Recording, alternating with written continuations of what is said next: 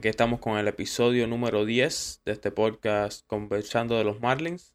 Hoy un día más tarde de lo normal, pero bueno, como dicen, mejor tarde que nunca. Yendo rapidito a lo que ha acontecido esta semana, vamos a comenzar hablando desde el día 27, que fue donde lo dejamos la semana pasada. De, a partir de ahí ganamos cuatro juegos seguidos, empezaba muy bien la semana, le ganamos dos a los nacionales para barrerlos en, esa serie y le ganamos dos a los marineros para comenzar la serie esa contra Seattle en casa. Eh, cuando le ganamos esos dos juegos a los marineros, nos pusimos con una racha de victorias de 7. Pero bueno, eh, todo lo bueno tiene que terminar. Y ahí perdimos los próximos cuatro juegos. el último de esa serie de Seattle y los tres contra el equipo de Arizona este, estos pasados días. Jesús, hablando ya de los peloteros, empezamos con los que se han destacado esta semana. El número uno para mí tiene que ser Jesús Aguilar. Tuvo una semana magnífica. Eh, metió dos honrones. Terminó con línea de 4.58, 5.52 y 7.50. Un huevo de 5.61 y un WRC Plus de 2.73. Número extraordinario cogiendo boletos el 17.2% de las veces y ponchándose apenas un 13.8%. Siempre es muy bueno cuando un pelotero tiene más boletos que ponches. Así que Aguilar, sin dudas, qué bueno que está despertando y sin duda el mejor jugador para los Marlins esta semana. El único ahí que se le pega un poco es Chisholm, que continúa teniendo un año muy bueno. Termina la semana con una línea de 4.29, 500 y 6.19. Obviamente esto averaje, porcentaje de envasado y slugging. Eh, termina con un WOA de 4.88 y un WRC Plus de 2.25. Para los que están oyendo el podcast por primera vez, quizás no saben mucho lo que son estos números. A mí me encanta mucho hablar de tanto de WOA como WRC Plus, aunque ellos están conectados entre sí. Y el WOA más bien lo que hace es, es parecido a un porcentaje de envasado o más parecido a un, slugging, diría. Y lo que hace es que te dice el porcentaje de envasaje, pero te da un valor a cómo llegaste a la base. Eso te da más puntos si fue por un doble que si fue por un hit o si fue por una base por bola. Y yo diría que la diferencia con el slugging sería más bien esa, ¿no? La diferencia en que el slugging te vale lo mismo una base por bola con hit y en el WOBA eso te vale diferente. También por lo que se multiplica es un poquito diferente. Y por eso me gusta mucho usar este número de WOBA. Y el WRC Plus es más bien el WOBA eh, llevado al promedio de la liga. el WRC Plus, el promedio de la liga siempre es 100. Entonces un 225 como tiene Chisholm quiere decir que estuvo un 125% mejor que el resto de la liga si tienes un 150, quiere decir que estuviste 50% mejor que el resto de la liga y así. Son números que, uso mucho aquí para los nuevos oyentes del podcast. Otro, así siguiendo, otro que estuvo bastante bien es eh, Berti, que a pesar de estar pochándose bastante, sigue con, esta semana termina con 26.1% de ponches y cogiendo pocos boletos. Eh, sigue produciendo en el plato. Termina la semana con dos honrones, ambos en el mismo juego contra Arizona. Eh, un WOA de 453 y un WRC Plus de 201. Números muy, muy buenos.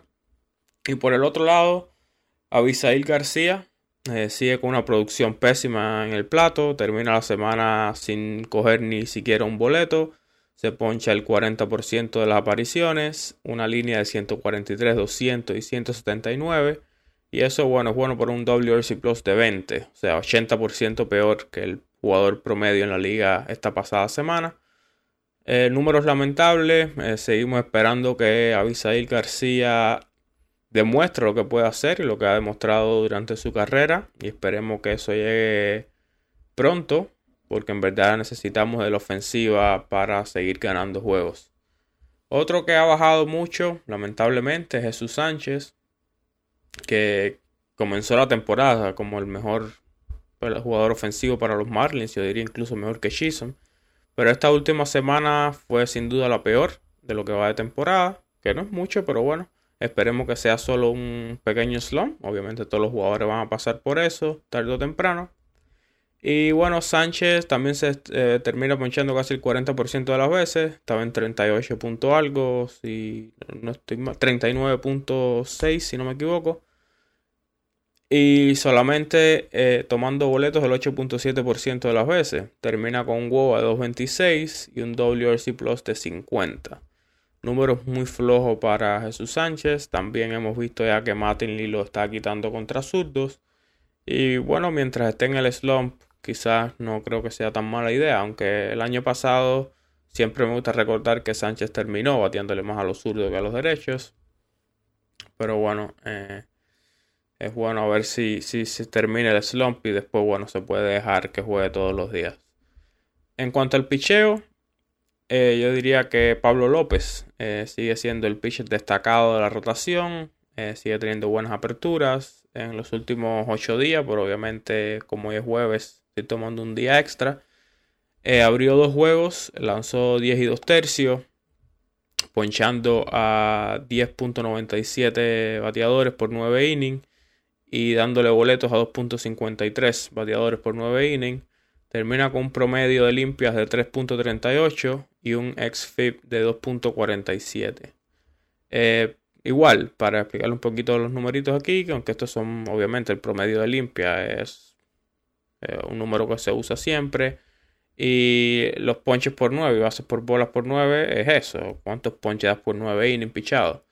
El FIP es un número que se toma eh, tomando en cuenta solamente las jugadas donde la defensa no tiene nada que ver. O sea, boletos, ponches, honrones. Boletos, ponches y honrones. Son los tres eh, todas cosas que se toman en cuenta para el FIP. Y el ex-FIP, que es el que estoy mencionando aquí, lo que toma en cuenta más bien es el porcentaje de honrones por pelotas de fly que te dan. Y eso lo hace un poquito diferente al FIP, pero normalmente no es muy diferente a no ser que el pitcher tenga un porcentaje muy alto de jonrones por pelota que le ponen en el, aire. El Luzardo eh, también tuvo una salida relativamente buena. Lanza 6 innings, termina con un 7.5 eh, de ponches por 9 innings y 3 bases por bolas por 9 innings. Aunque termine esta salida con promedio de 1.50, su ex-FIP es de 3.29, lo que indica que le dieron fuerte, pero salió con un poco de suerte también ahí de, esa apertura. Pero bueno, en general una apertura bastante buena por Luzardo. Eh, a pesar de que solamente pichó una vez en estos últimos 8 días, yo diría que fue el segundo mejor abridor para los Marlins. Y los otros tres abridores tuvieron semanas ya más complicadas, sobre todo con el tema de los boletos. Sandy termina con 6.35 boletos por 9, por 9 innings en su única salida. Royers con 3.48 boletos por 9 innings en dos salidas. Esto no está tan malo, está más o menos como Luzardo. Y Eliezer termina con 4 boletos por 9 innings, también en dos salidas. Y eh, bueno, aparte Eliezer obviamente eh, le batearon mucho el día de ayer. Eh, también un poco de mala suerte, sobre todo el batazo ese que le dan por tercera con el shift, un batazo muy flojo que hubiera quizás servido para doble play. O en el peor de los casos, sacaba un out en, en una base y se le quedaron solo corredor en base, cambiaba por completo el inning, pero bueno, al fin y al cabo después de eso le batearon bastante fuerte. Y los boletos siempre para él van a ser una cosa que tiene que mantener baja porque Eliezer tiene, le van a batear, no puede dar boletos también, sino obviamente le van a hacer muchas carreras. En cuanto al bullpen, esta última semana, Anthony Bass sigue teniendo una temporada bastante buena, sobre todo esta última semana, donde lanzó 4 innings, no le hacen ninguna carrera, tiene un whip de .75 el ex, el ex FIP, sí es verdad que está en 2.97, lo que indica que tuvo un poquito de suerte, pero al fin y al cabo, eh, unos números bastante buenos en la semana para Anthony Bass. Y bueno, lo importante es que no lo hacen carrera. Por suerte no, pero termina sin recibir carreras.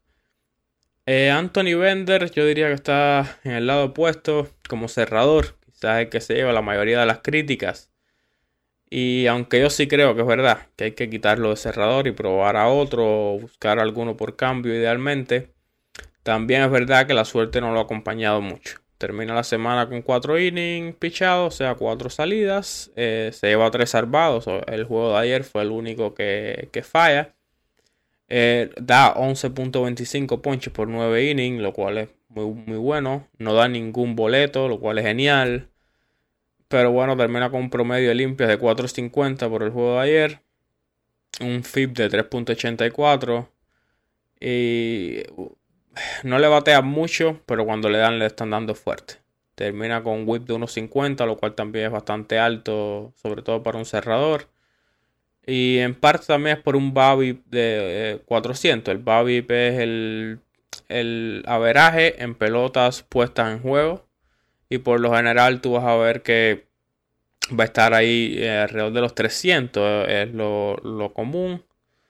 Eh, está en 400, está demasiado alto. También esto quiere decir que no ha tenido mucha suerte. Con las pelotas que le ponen en juego están cayendo. Eh, y esto en parte es no es solamente suerte, también es que le están dando un 23.1% de, con el mazo del bate, con la parte eh, ideal para dar la pelota en el bate. Y le están dando fuerte un 38.5% de las veces, lo cual también es bastante alto. Y por eso es que, bueno, los honrones sobre todo, que lo están jodiendo bastante. Y por eso el Bobby también tan alto que tiene.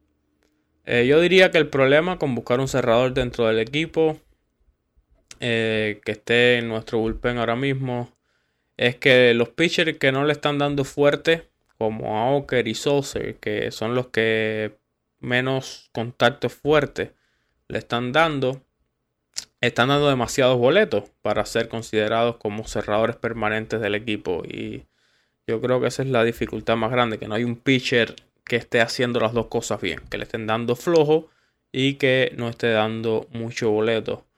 Entonces, esperemos que alguno salga de nuestro bullpen o bueno, quizás en las menores o quizás eh, yo diría que lo más probable es que algún punto, si estamos ahí en la pelea para el segundo puesto de la división, eh, sería buscar en el mercado de transferencias un cerrador ya con más experiencia y que bueno que podamos confiar en él. Aunque la historia de los Marlins en este tipo de cerradores no nos, no nos ayuda mucho.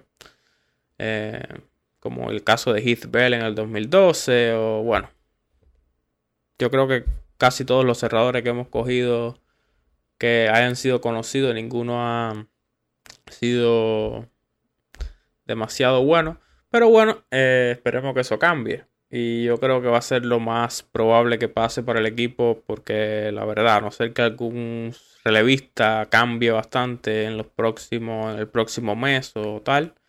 Yo creo que sin duda es algo que necesitamos. Eh, hemos perdido ya varios juegos en los que estamos ganando en el noveno inning y o nos empatan o, perdemos en el mismo noveno inning. Y es algo que obviamente no pudiéramos tener ganados quizás dos o tres juegos más ahora mismo en lo que va de temporada. En, yéndonos ya ahora a lo que tenemos en las menores, sobre todo los prospectos que están bastante bien en las menores. Tenemos que comenzar en AAA con el tercera base eh, Charles LeBlanc. El muchacho de 26 años sigue bateando como quiere, con línea de 390, 457 y 671. Tiene 6 honrones, un WOBA de 486 y un WRC Plus de 198. Y esto no es en esta semana, esto es en lo que va de temporada de AAA, que es incluso más que la temporada de Grandes Ligas. AAA comenzó unos días dos días antes que las Grandes Ligas. Así que ya tenemos como un mes de, muestra. Y el muchacho sigue bateando como le da la gana. Un WRC Plus de 198 obviamente es una locura. Y bueno, hay que ver si sigue bateando. Aunque sea de utility, hay que subir al muchacho porque se le está quedando chiquita la AAA, la verdad.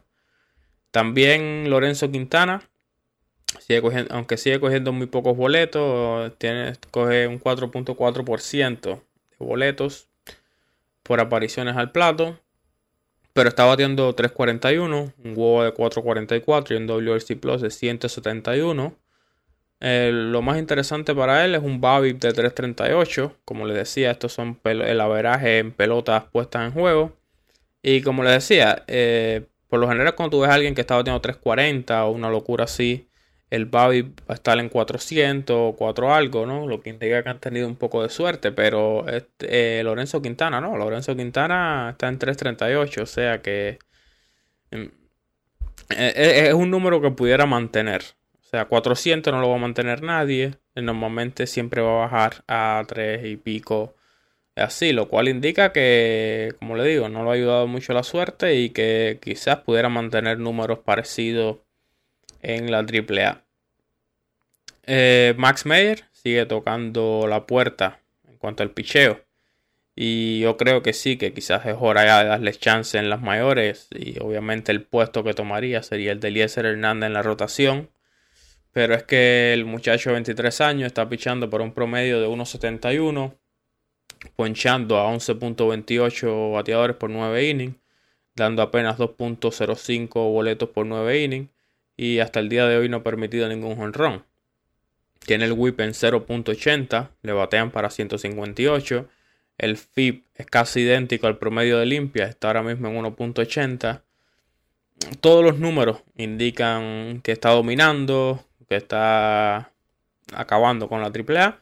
Y bueno, eh, como le digo, yo creo que va siendo hora ya de plantearse tenerlo en la rotación del equipo de grandes ligas y esperemos que siga pichando bien y que bueno, que haga lo mismo en las mayores.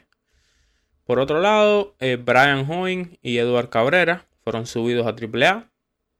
Obviamente dos muchachos con mucho talento. Cabrera lo conocemos bien. Eh, obviamente estaba lesionado y pichó un par de juegos ahí en clase A y tal. Pero bueno, ya va a empezar en AAA, lo cual es buenas noticias para él. Esperemos que domine en AAA y que pueda llegar a las mayores también este año. Y Hoying es otro que quizás sea más desconocido. Comenzó la temporada en AA, un muchacho de 25 años. Estaba pichando para 0.35 en 25 y 2 tercios. Un whip de .94 y un FIP de 2.18, lo cual el FIP no es una maravilla como lo que es un promedio limpia de .35, pero un FIP de 2.18 es muy muy bueno lo cual indica que también estaba dominando bastante en la AA. Así que esperemos que este muchacho también pueda seguir en AAA y quién sabe, en caso de alguna lesión o algo, pudiera ser otra opción ahí para hacer su debut este año o quizás el año que viene en las mayores. Yéndonos a AA, bueno, aunque hoy los números son de AA, pero yéndonos ahora a los que existan todavía en AA, eh, ofensivamente el catcher, de 24 años, Paul McIntosh, es otro que está dominando ese nivel desde que comenzó la liga. Está ahora mismo con línea de 317, 436, 571. un WRC Plus de 170. Y algo que me gusta mucho es que tiene un promedio de boletos de 15.4%. Siendo catcher es más complicado evaluarlo. Sobre todo en mi opinión. Yo creo que lo más importante de un catcher es cómo llama el juego y cómo ayuda a los pitchers. Y para mí, por ejemplo, Stallings es un catcher que está batiendo muy poco. Pero me encanta tenerlo ahí como catcher. Y me parece que ha ayudado un mundo a los pitchers. Sobre todo bloqueando ahí atrás de home. Ah, y, lo ha sacado de muchos apuros. No se me olvida el primer juego eh, que sacó Alcántara de dos problemas bastante fuertes en, el, en los primeros innings en aquel juego contra San Francisco. Y eso, y eso, bueno, ese ejemplo, porque fue el primer juego, pero lo ha hecho durante lo que va de temporada. Y si es verdad que Henry no se la ha visto igual. Eh, ha tenido. Se le han ido varias pelotas que quizás pudiera haber bloqueado. O quizás no quiero compararlo con Stalin, pues Stalin obviamente fue el guante de oro de la Liga Nacional el año pasado. Eh, lo cual indica que fue el mejor catcher defensivo de la liga, por lo tanto no espero que ningún otro catcher esté al nivel de Stallings, pero me gustaría tener un segundo catcher que o que sea muy bueno defensivamente, como es lo común, o si no que batee, pero es que Henry ahora mismo no está haciendo ninguna de las dos.